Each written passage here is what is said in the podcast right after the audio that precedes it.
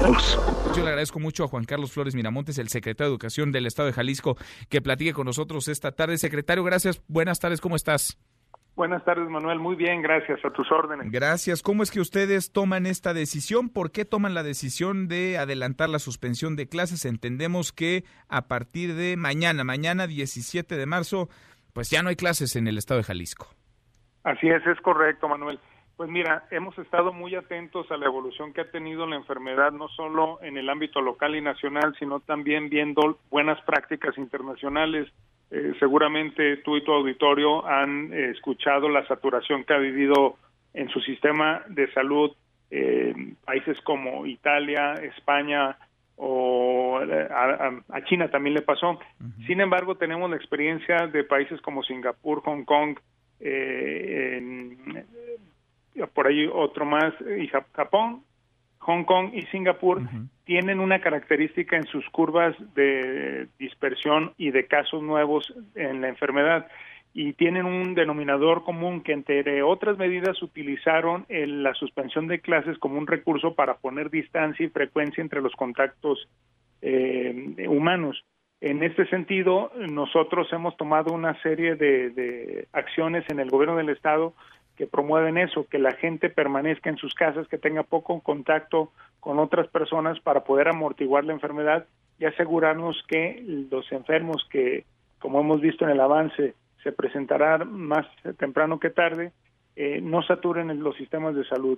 En el caso de Jalisco, insistimos a la federación de tener y de aprovechar y, y, lo conveniente que resulta estos cuatro días previo al 20, ya no contar con los alumnos, sí seguir tratando sus procesos de educativos a través de otro tipo de herramientas, como lo pueden ser tecnológicas o como lo pueden ser guías, que en Jalisco tenemos trabajando un año las comunidades de aprendizaje para la vida, que no es otra cosa más que fomentar la integración de la comunidad educativa en cada escuela. Después, el director, padres de familia y profesores, eh, sirviendo las necesidades de los alumnos. Eh, nosotros eh, aprovechamos eh, pues este puente ya realmente en la ciudad se ve muy poca actividad por lo por el puente como es ordinario. Y si sumamos estos cuatro días a lo dispuesto por la Federación creemos que vamos a poder tener mejores condiciones para contener la enfermedad. Ahora, secretario, ¿es Jalisco, es Nuevo León también, es Guanajuato, Michoacán, Yucatán y quizás se agreguen en las próximas horas algunos otros estados, pero no deja de ser llamativo lo que la CEPA anunció el sábado. ¿Te parece, desde tu óptica, que la Secretaría de Educación Pública tendría que haber tomado en conjunto esta decisión para todas las entidades del país, dado la situación en la que nos encontramos? nosotros haciendo uso de un espacio colegiado que nos compartió el secretario de Estado en Moctezuma, eh, participamos de nuestra opinión, de los datos que teníamos y entiendo que la decisión colegiada, eh, no todos los consejos son directivos o instrucciones, ¿no?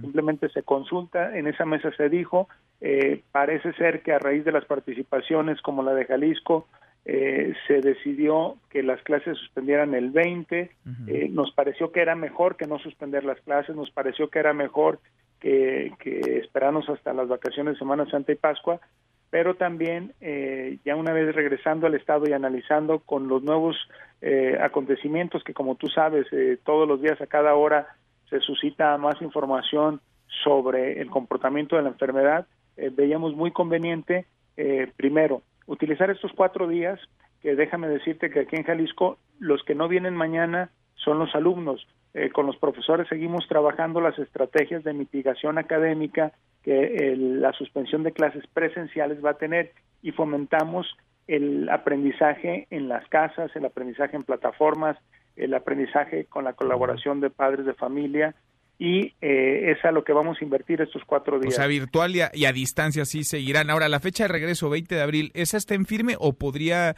modificarse, podría cambiar dependiendo la evolución de la propia eh, situación sanitaria que se vive en el país por el coronavirus? Bueno, esa, esa fecha es la que prevemos todos que eh, ya no se tenga la necesidad de mantener la suspensión de clases, pero también hemos estado en coordinación con la federación en el sentido de que si fuera necesario, ellos o nosotros podríamos proponer eh, seguir con, con la pausa presencial.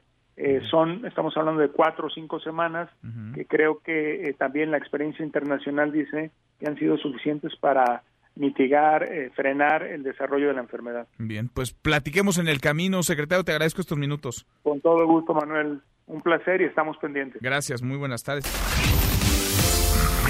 para todos.